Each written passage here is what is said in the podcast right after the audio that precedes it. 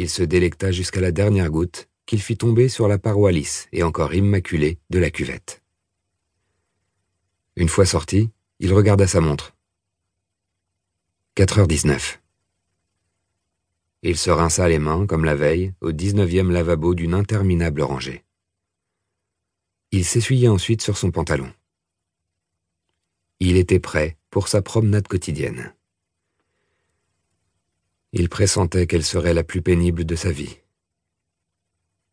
Le gravier blanc de l'allée centrale crissa sous les semelles de cuir de ses sandales. D'ordinaire, il aimait ce petit bruit délicat, mais ce matin, il n'y prêta aucune attention. Robert et Solange avaient découvert les lauriers roses en 1976.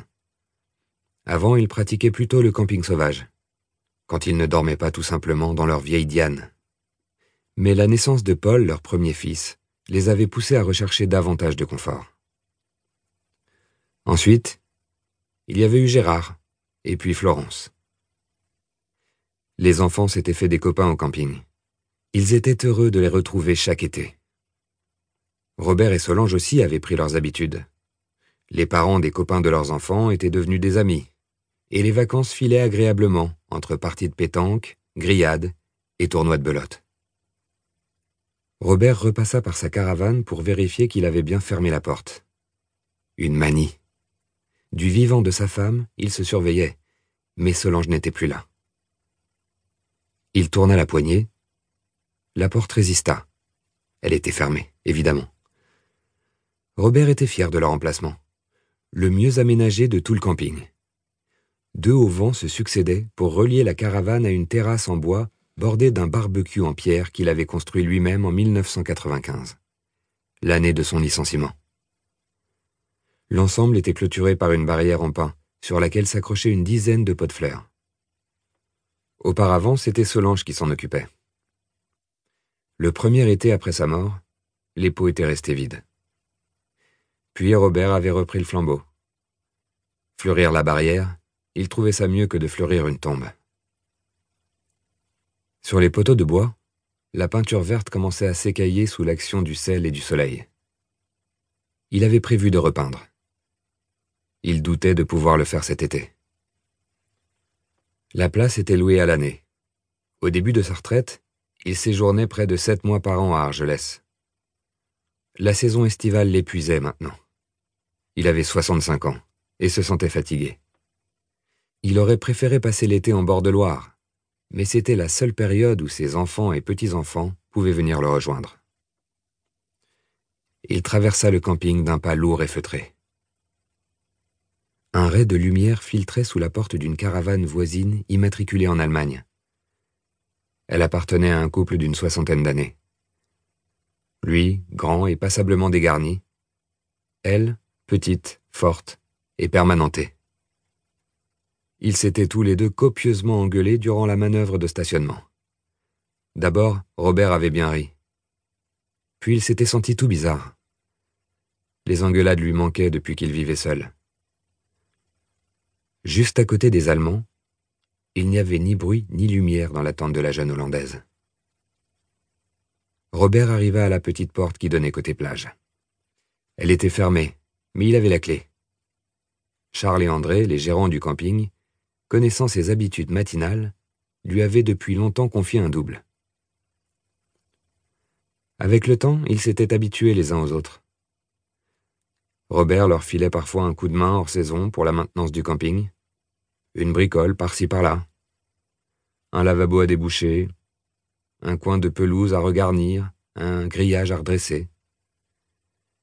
Il aimait le bricolage, et dans sa caravane, il n'avait pas grand-chose à faire. Robert et Charles papotaient en travaillant. Ça occupait. Et puis, contrairement à ce que l'on prétend souvent, les confidences entre hommes venaient plus facilement autour d'un robinet à changer que devant un verre d'anisette. Il n'y avait qu'à Charles que Robert avait pu confier sa détresse à la mort de Solange. Il s'était même laissé aller un jour à pleurer. Il s'engagea dans le chemin qui traversait la réserve naturelle du Mas Larieux. Les oiseaux, indifférents à ses tourments, sifflotaient leur éternel hymne à la vie.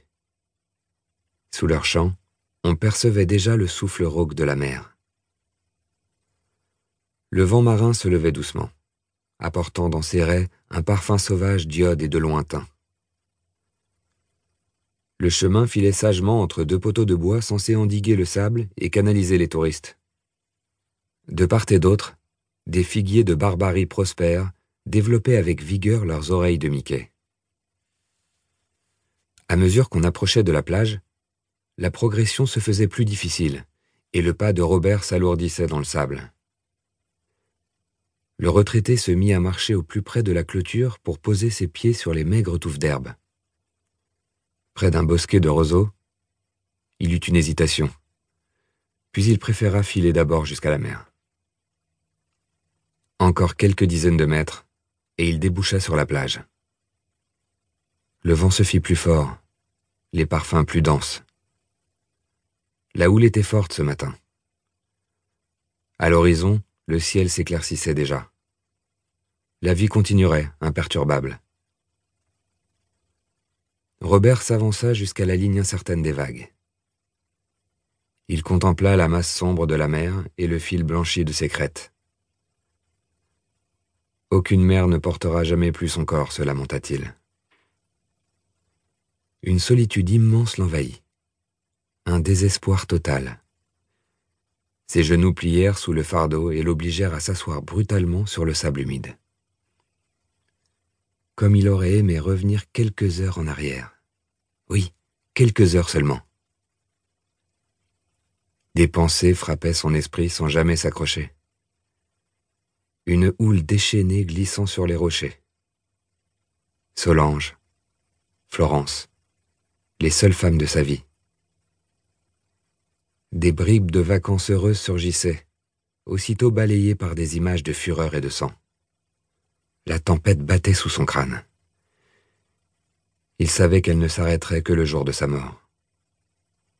Le plus tôt possible. Il resta prostré de longues minutes. Quand il releva la tête, un trait rouge déchirait l'horizon. Le soleil bientôt serait là. Les premiers enfants courraient sur la plage, les sourires, la vie. Péniblement, il se décida à rebrousser chemin. Il songea à rentrer se coucher, se cacher complètement sous les draps comme un môme. C'était si loin l'enfance. Il se sentait si vieux. Il paraît qu'un jour, on retombe en enfance. Si seulement c'était vrai.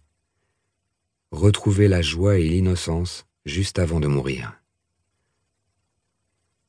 mais l'heure de la liberté n'avait pas sonné pour lui. De retour devant le bosquet de roseaux, il s'imagina entendre un bruit glissant, un bruit curieux. Il s'avança avec prudence dans les hautes herbes, suivant une piste de tiges brisées. Et ce fut là, dans une minuscule clairière façonnée par la lutte mortelle de deux corps, qu'il découvrit le cadavre ensanglanté de la jeune Hollandaise. Chapitre 2 Une brise légère rafraîchit son torse brûlant de sueur. D'un seul regard, il embrassait toute la plaine du Roussillon jusqu'au bleu de la Méditerranée. Au nord, la crête des Corbières s'affaissait doucement vers l'étang de Leucate. Au sud, la chaîne des Alberts cachait l'Espagne à ses yeux éblouis. Le soleil étouffait les nuances de vert, mais il faisait briller les toits de tuiles rouges. Chaque année, l'urbanisation dérobait une bonne centaine d'hectares aux vignes et aux vergers. Les lotissements inondaient lentement la plaine. Ils entouraient les villages, les submergeaient, ne laissant plus deviner de leur passé que la silhouette dentée des vieux clochers romans. La population n'avait cessé de croître depuis cinquante ans, et il fallait loger ces nouveaux arrivants avides d'une certaine douceur de vivre. Gilles avait du mal à retrouver son souffle. Parti du bourg médiéval de Castelnou quarante-cinq minutes plus tôt, il avait gravi à petite foulée le sentier qui menait à la chapelle Sainte-Marty de la Rocca. La côte devenait rude sur la fin, et l'avait contraint à marquer une pause. Avant, il l'avalait d'une seule traite. Du piton rocheux où il se reposait, il ne pouvait voir la tête, mais il en suivait facilement le cours.